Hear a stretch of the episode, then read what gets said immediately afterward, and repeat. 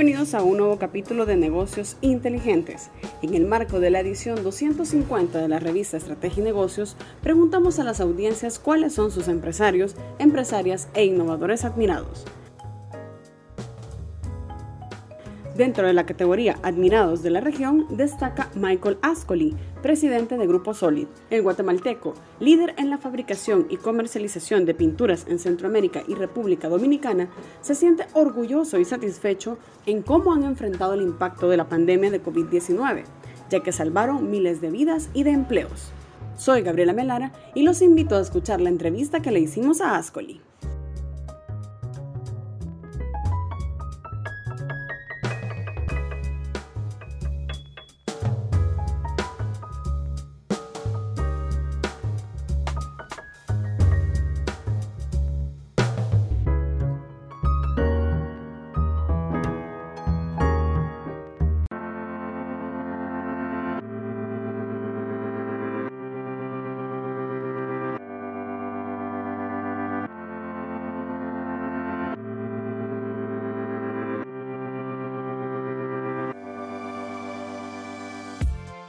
Michael me cuenta un poco cómo fue este, este tiempo de pandemia retador, de que cada país fue diferente y ustedes tienen operación en la región y en República Dominicana. Lamentablemente, los señores eh, políticos tomaron decisiones basadas en lo que, digámosle que en el miedo que tenían y no en la, en la veracidad científica. Entonces tenían miedo a, a, a ser culpados a ser responsables de no hacer lo que hacían todos, ¿verdad? Y, creo que el, confinamiento en Berlín, donde hay 1.2 personas por hogar, es diferente al confinamiento en Nicaragua, donde hay 14 personas por hogar, ¿verdad? Pero, pero al final creo que fue fue lamentable que no hubiera una línea clara, científica, de toma de decisiones desde el principio. Yo creo que de, los resultados de los países, probablemente Guatemala tomó las mejores decisiones y tal vez las peores las tomó El Salvador, ¿verdad? Pero mi trabajo no es juzgarlos porque yo no fui electo, ¿verdad? Pero sí creo de que nosotros no nos guiamos por las decisiones que tomaron los gobernantes o los políticos, sino que nos guiamos por cuál era lo mejor para las personas. Y las personas son los trabajadores, son los clientes y es el pueblo. ¿verdad? Hicimos lo que nos tocaba. ¿Y este tiempo qué lecciones le dejó a usted como líder de la empresa? Mire, mi, primera lección es que eh, hay que tomar decisiones rápidas y sólidas con lo que se sabe eh, digámosle que uno está acostumbrado a tener todas las variables, ¿verdad? Y hacer estudios y pedir opiniones. Eh, aquí había que ser la del piloto aviador, ¿verdad? Tiene una emergencia en la cabina y toma las decisiones para salvar a la tripulación con lo que él cree. A veces le funciona y a veces no.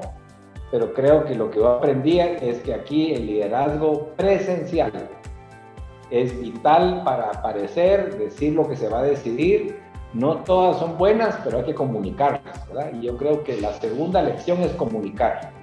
Hay que hablar todos los días, hay que decir lo que se está haciendo, hay que escuchar a las personas, no solo como hicieron los, los, personajes que salían diciendo, aquí también teníamos que saber qué es lo que estaba pasando. Pero al final creo que lo que hicimos fue muy bueno, eh, salvamos eh, empleos sin perder vidas. Con respecto al negocio, sabemos que no fue, como usted bien lo mencionaba, algunos países cerraron completamente y solo dejaron servicios esenciales. Esta industria no es considerada un servicio esencial, pero hemos visto que sí hay eh, una, un aumento en compras para mejorar la casa, las pinturas. ¿Cómo hicieron ustedes esa estrategia y mantenerse en comunicación con, con las audiencias? Pues mire, eh, desde el primer día dijimos que aunque no nos permitieran ir a trabajar a las oficinas o a las fábricas, todos íbamos a trabajar con lo que tuviéramos.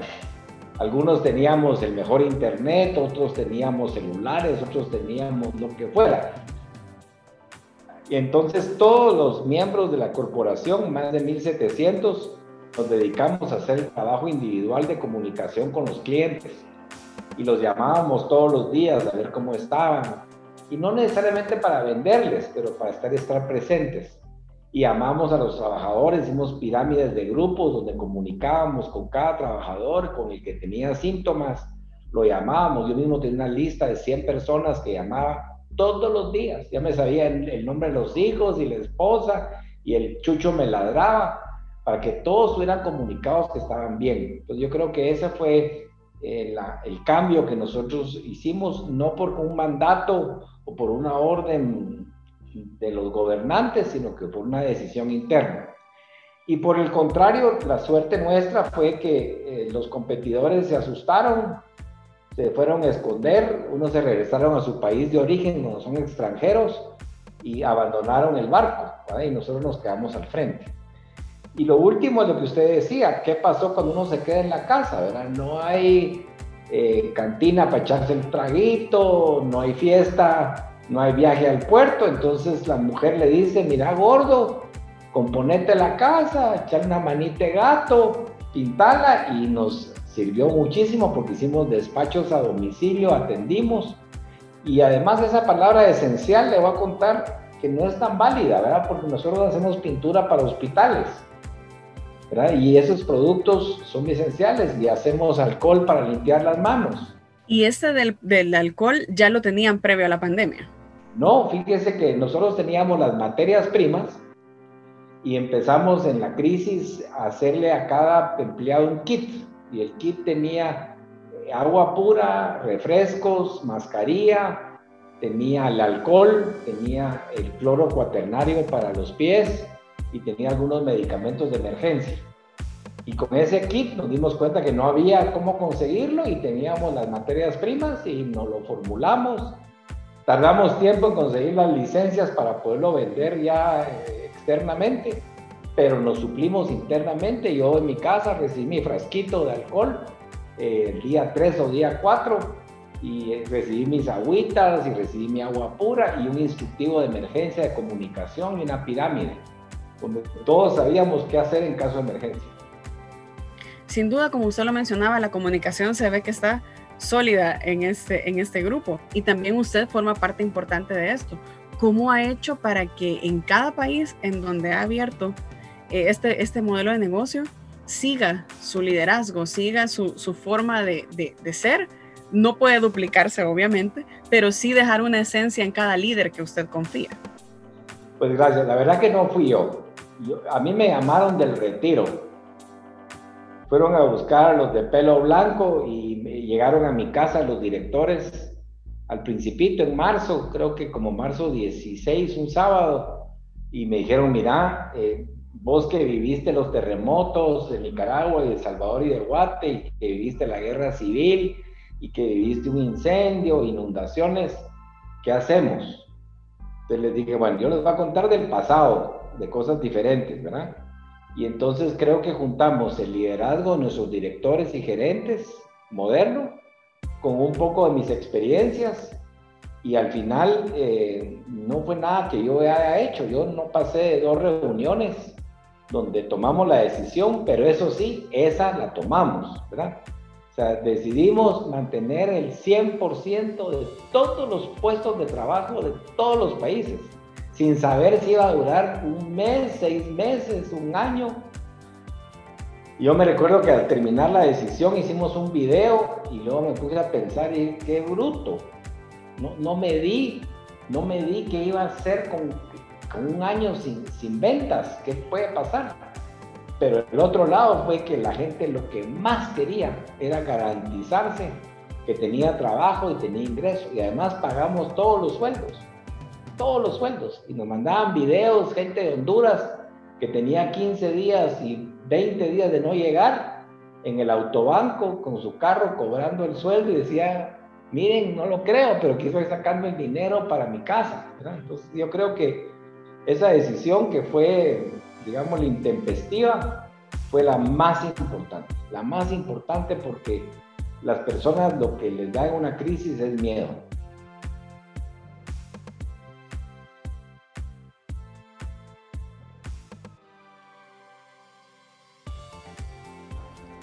La revista que mejor conoce Centroamérica es Estrategia y Negocios. Lo invitamos a seguirnos en nuestras redes sociales.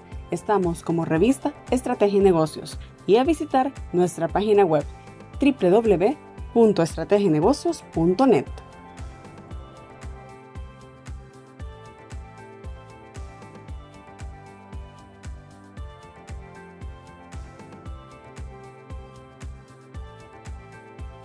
Y la experiencia suya sin duda era la que necesitaban en ese momento. Como usted dice, no era algo que ya habíamos vivido, pero sí usted ya había pasado varias. Aquí dicen que fueron a crear Rambo. Será, ya, ya usted es el que tiene esa, esa experiencia. Pero también en el, en el negocio, usted lo decía, tenían miedo y podrían también pensarlo en ventas a cero, pero no fue así, porque si vemos que este negocio sí está en, en, en primera línea hoy Sí, le cuento que, digamos, en El Salvador fue el mejor ejemplo, el competidor más grande cerró totalmente sus puertas durante casi 90 días, totalmente. Y nosotros mandamos a los vendedores a visitar a los clientes sin vender y por teléfono y a ver, Chero, ¿cómo te va y cómo está tu familia? Y, y hacían 40 o 50 llamadas al día. O sea, no vendimos. O sea, los días cerrados se cumplió la ordenanza pero la relación entre los trabajadores y la empresa, y la empresa y sus clientes, eh, fue, fue lo que nos ayudó y además fuimos a pintar el hospital de emergencia en el, en el centro de, de la feria de San Salvador. El hospital El Salvador. El hospital Salvador, fuimos a abonar y eso además motivó a nuestra gente a hacer servicio público porque ves el sufrimiento y no puedes hacer nada. Pues aquí fuimos a, ayudar. ¿Y cómo, se, cómo visualiza usted hoy que ya está como esto, no todo, no todo pasando, pero cómo visualiza usted de la empresa? Además, como usted lo menciona, esta relación creo que entre clientes y, y, personas que son del grupo ya se va a quedar y ya van a entender que esta es la manera de, de estar presentes y también esta venta en línea. ¿Cómo visualiza usted, cómo cree que es el negocio que usted está entregando hoy para el futuro? Pues lo primero que yo creo es que sí aprendimos cosas nuevas y son para quedarse, ¿verdad? Nos lavamos las manos ahora todos los días, no comemos, no lavamos las manos, somos cuidadosos con la limpieza y la higiene, nos cambiamos, lavamos la ropa, o sea, sí nos volvimos cuidadosos y éramos descuidados, ¿verdad? Descuidados. Cuando yo estuve en la universidad, el mismo vaso nos pasábamos todos, ¿verdad? Entonces aprendimos la higiene. Lo segundo que aprendimos dramáticamente es que ante la pandemia todos somos iguales, igualitos.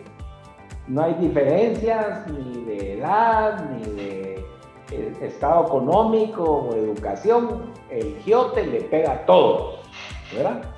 Entonces nos unió. Lo tercero es que apreciamos lo que tenemos, ¿verdad? Cuando uno está jodido y está viendo las cosas difíciles, dice, pues qué linda mi familia, qué linda mi casita, voy a cuidar lo que tengo, voy a darle gracias a Dios que estoy vivo. Y entonces viene ahorita una época como de posguerra. Todos van a estar contentos, se van a ir a la libertad a pasear y van a ir a Chalchuapa a ver a su abuelita y van a ir a Perquín a ver el museo y todos van a salir porque vuelven a vivir. ¿Cuánta gente no tenía miedo de que se iba a quedar muerta, verdad?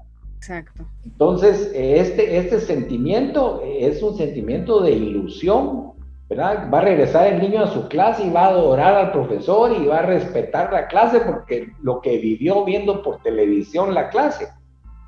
Yo creo que todos regresamos y vamos a ir regresando con una alegría y una ilusión de querer eh, volver a vivir. Y entonces va a subir otra vez el consumo. Es mi, mi expectativa. ¿Y Grupo Solid ya venía vendiendo en línea o esta pandemia los, los llevó a hacer esta, esta nueva modalidad? Y fíjese que teníamos primero un cambio de sistemas a SAP muy moderno el año pasado, con algunos canales de línea, pero el despacho, la entrega no la teníamos totalmente estructurada y sí lo perfeccionamos. Eh, pasamos de, de 100 llamadas diarias, creo que hasta 1800 pedidos al día, o sea, de golpe. Esto en, eh, toda la, en toda la región y República Dominicana. Así es. Y luego la otra cosa que pasó es que aprendimos todos a, usar la herramienta de la teleconferencia, o sea, la hacíamos, pero la verdad que uno prefería agarrar el carro e irse ahí a la ferretería Vidrí, ir a ver a los vendedores y platicarles.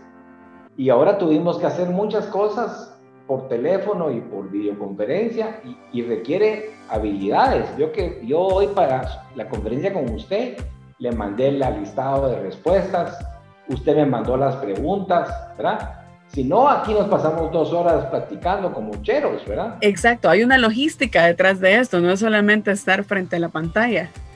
Hay que mejorar eso. Así que aprendimos eso, ya la traíamos. La otra cosa que aprendimos es que se trabaja más que antes, porque antes uno, digamos, en nuestra oficina queda en Apopa y usted vive en Lourdes, ah, se sopla una su hora en el camino y a las 5 se va a su casa. Pero hoy con, el teléfono y la teleconferencia, de 7 de la mañana, 8 de la noche, tenemos dos horas con Panamá de diferencia, tres con Miami, 11 con China. Entonces, hoy trabajamos todo el día. Todo el día, ¿verdad? No, y, y sin duda también esto nos llevó como a ver las prioridades, como usted lo decía. Y también me imagino que ustedes están eh, sorteando nuevamente para el 2021 con otras expectativas. Sí, nosotros creemos que, que, que la, la vida no va a ser igual. La, vida va a ser mucho más volcada al hogar, a los principios familiares, a las amistades existentes, eh, mucho más agradecida, porque somos sobrevivientes, ¿verdad? Y, y, no solo de la pandemia, somos sobrevivientes de este golpe económico del cierre. Es que recuérdense que por querer curar la enfermedad, nos metimos en otro cáncer terrible, ¿verdad? Porque dejar a la gente sin, sin empleo. Imagínense aquella señora que vende naranjas en, en el, ahí por el Calvario en El Salvador. Todos los días hacía sus colones o sus dolarcitos con su venta, se subía al bus. De repente interrumpido su ciclo. Un día, dos días, tres días, ¿verdad? Y aunque haya ayuda, ayuda, eh, digámosle, social, no compensan el trabajo. Y la otra cosa que también nos dejó es que nosotros hicimos la inversión en ampliar la fábrica de, de Escuintla en la área de llenado, proyecto Playa, que la habíamos empezado en enero. Contratamos 120 personas adicionales para construirla y no la paramos.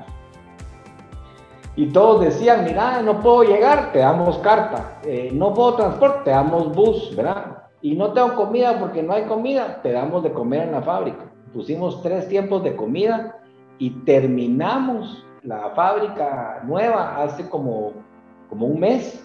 No la pudimos inaugurar con fiesta y bendición, todavía no vamos el año entrante, pero no paramos, no paramos. Y hoy que la demanda está alta, gracias a Dios, compramos las máquinas llenadoras porque si no, no podríamos llenar.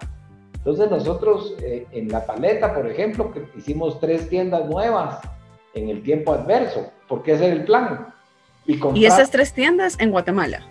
En Guatemala y también en El Salvador abrimos 60 distribuidores nuevos, 60 en la pandemia. En la pandemia. Y montamos máquinas de entintar, de entintar en vidrí nuevas en la pandemia. O sea, nosotros no paramos. El que nos decía que quería, nosotros lo hicimos. Lógicamente era un riesgo, ¿verdad? Porque son épocas de riesgo. Y riesgo de ganar y riesgo de perder. Yo diría que lo que hicimos es ganador. La construcción se ve como un pilar importante para la recuperación económica de toda la región y también incluyendo República Dominicana. ¿Ustedes cómo ven esta, estas reaperturas y esta reactivación ya pensando en el 2021 desde su modelo de negocio? Mire, la construcción es, el trabajo que más empleo genera y más le da vuelta a la economía. O sea, si un país se quiere levantar, que siembre y que construya. Y nosotros lo vemos con gran entusiasmo, ¿verdad? De, de hecho, muchos solo bajaron la velocidad, pero ahorita han arrancado proyectos y ojalá el Estado o los estados a, inviertan en infraestructura, ¿verdad? la inversión de ayuda social y, sostenimiento de emergencia es de emergencia. Pero no se puede vivir dando bonos y dando ayudas. Eso solo sirve para temporal. ¿verdad? Entonces nosotros creemos firmemente en que ahora sí hagamos la infraestructura que necesitamos. los mismos hospitales de emergencia. No era necesario si hubieran habido buenos hospitales, ¿verdad? Entonces ahora hagamos los buenos hospitales, ¿verdad? Todas las carreteras malas, compongámoslas. Todos los puertos viejos, arreglémoslos, ¿verdad? Tenemos que hacer la inversión en infraestructura y en vivienda, porque eso es lo que realmente mueve las economías posguerra. Y esta economía se llama posguerra. Y en Nicaragua, don, don Michael, ¿cómo está ahorita el, negocio? Porque además de la pandemia, pues también está en la crisis política. Sí, fíjese que ahí teníamos ya con el tema político complicado, ¿verdad? Eh, ahí no hubo realmente cierres obligatorios. Lo que pasó es que como Centroamérica es de vasos comunicantes, si estaban parados los demás países, no se podía vivir en Nicaragua solitos, ¿verdad? Porque se compra y se vende entre nosotros.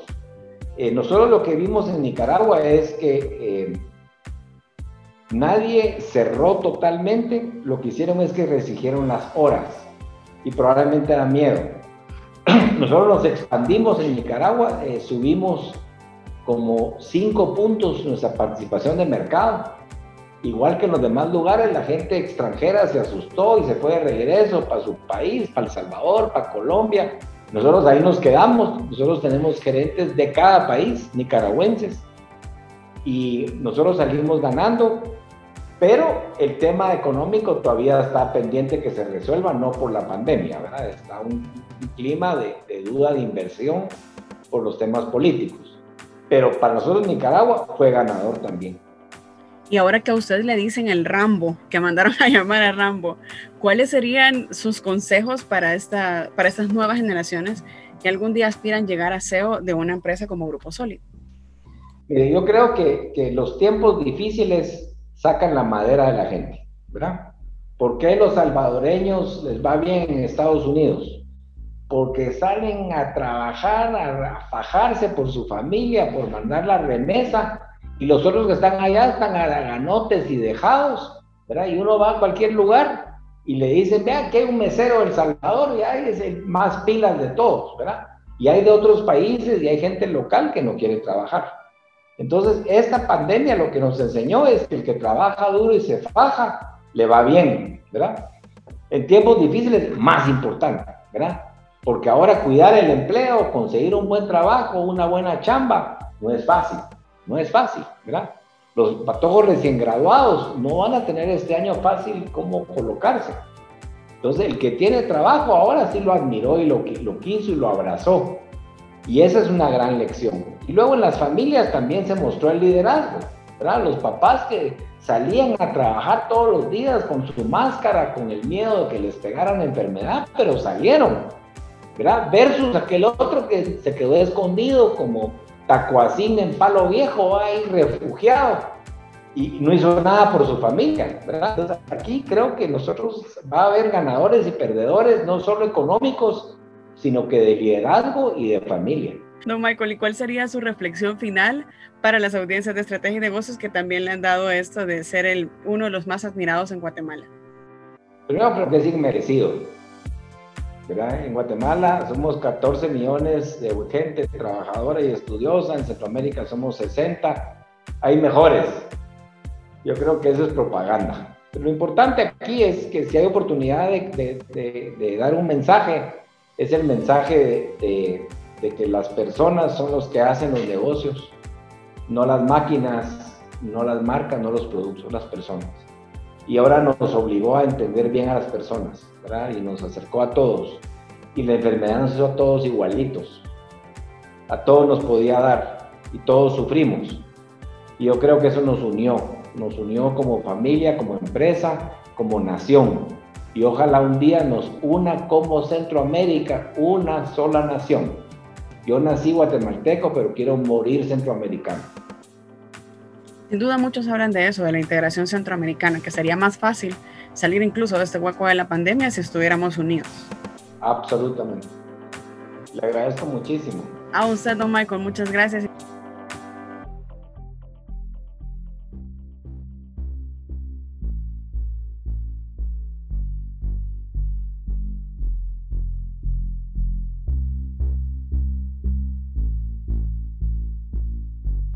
Gracias por acompañarnos en un nuevo episodio de Negocios Inteligentes, el podcast de la revista Estrategia y Negocios. Hasta la próxima.